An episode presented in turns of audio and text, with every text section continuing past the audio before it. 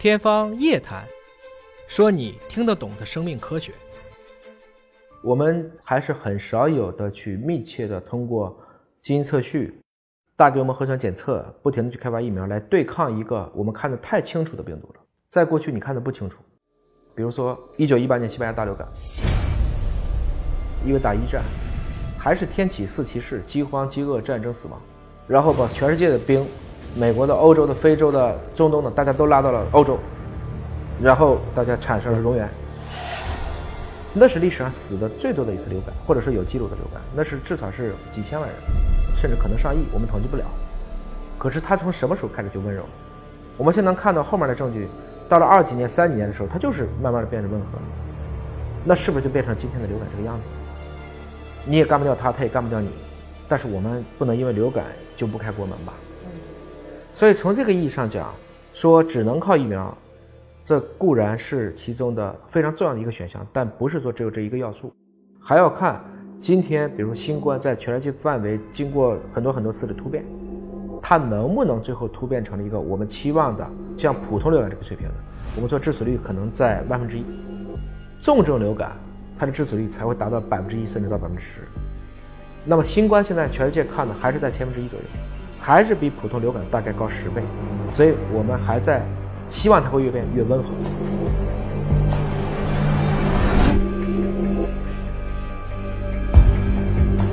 欧洲在二零一四年的时候闹过一次反疫苗运动，集体不打疫苗，然后麻疹很快就死了几百个孩子。新生儿只要不打，接种率它其实只是从九十几降到八十几，结果就造成几百个孩子的死亡。这种反制的现象是比比皆是，你都没有办法去理解。后来你发现你也没有办法劝服所有的人，这个东西你只能影响你能够影响的人。那么我想说的是什么呢？就是如果新冠病毒能到了这样的温和的程度，也就是说大家的医疗资源不会被挤兑了，这种情况下，放开的利就大于弊了。明白。然后加上是不是有更快速的检测？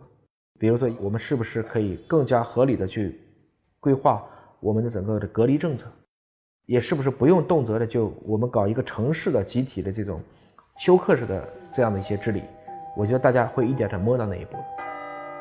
的确，新冠病毒呢，我们叫它是 RNA 病毒之王，它是 RNA 病毒已知的目前基因组最大的病毒。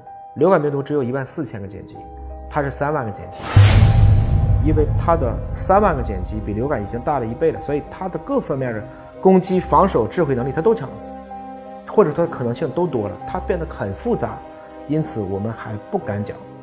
目前的新冠病毒会跟原来的病毒一样，按照我们希望的方式变过去。你 SARS 的时候，我举例，他可能拿的是个斧头，新冠带了把电钻就来了。等到这个德尔塔病毒都带的不是电钻了，火箭炮来了，哐一炮就给你炸了，所以它的传染性越来越强。它有一个概念叫基本传染数，就 R 零，它的意思就是说我第一天假如就一个人感染，我第二天如果能感染两个人，那这个 R 零就等于二，一变二。等于说你过了三天就是四个人了，以这个速度一直往前去推。如果 R 零等于三，你猜一下，把全世界八十亿人感染需要多久？随便算一下就知道。三的不到一个月，啊，全世界就全部感染。所以从这个意义上讲呢，这个 R 零每提高一个点，它因为是指数级的，就每一天都这么乘。新冠的今天德尔塔病毒的这个 R 零是多少？已经在五到七或者更高。所以就是不防范，我们很快都得一遍了。对，就这个意思。这里面也会发现几种很有意思的现象。你比如说，朝鲜有没有新冠？其实我们不知道，也可能他也不检。那阿富汗有没有新冠？肯定有啊，但是人家可能就只把它理解成感冒，你根本都不知道这是一种因为新冠病毒引起的疾病。现在网上也有一个很多的争议啊，大家就说，哎，这些很多得了人都是打过疫苗的，就是打疫苗没用。还有人说打了疫苗就轻症了。其实疫苗有很多种，有预防性疫苗，也有治疗性疫苗。我们最容易去思考的一个案例就是流感疫苗，打了就不得吗？得呀。那打了以后会不会变轻呢？会呀。保护什么群体呢？我们说它的易感人群或者易危重人群，这是两种不同人群。我们所有人可以对新冠病毒都易感，但不是所有人都危重，所以这肯定是要分层去看的。而且我们现在讲的疫苗，它是一个公共卫生产品，它针对的是群体，不是个体。从一个宏观的概念去看，打疫苗一定是利远远远远大于弊的。但是即使最安全的疫苗，比如说乙型肝炎疫苗，这已经是非常成熟、非常安全，但依然有人打了疫苗可能就会耦合死亡。所谓耦合死亡是说根本可能跟疫苗就没有关系，也可能他先天性免疫缺陷，他遗传病，他不能打疫苗，他可能因为这个去世了，或者他可能合并了其他的感染。在那一刻，疫苗仅仅是那最后一颗稻草，但之前更沉重的行李才是它的实际的归因。所以这些问题你都放在一起去想的时候呢，你会明白，我们没有办法通过一个个体的感受来评价疫苗，而必须看一个群体的数据。这就极大的依赖于两件事情：第一个是数据统计的严谨性，嗯；第二个是诚实的向公众去公布，嗯。这两件事情非常非常重要。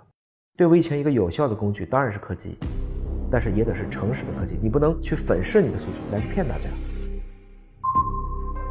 啊，我觉得像美国有时候我真的不能理解，就是在于你说美国就做成这样了，还能对世界去宣称说它疫情控制的非常好，这个就是为什么叫美国在这次疫情之后，在我们好多科技工作者的脑中，我说这个灯塔崩塌了，因为他不讲证据，他只讲政治。但是大家可能都会有类似的一些问题，所以我们如何去提高民众的一般科普上的这个认知，然后再去有一个诚实的数据，大家可能就会对很多爆发性的传染病会有一个完全不同的理解和概念。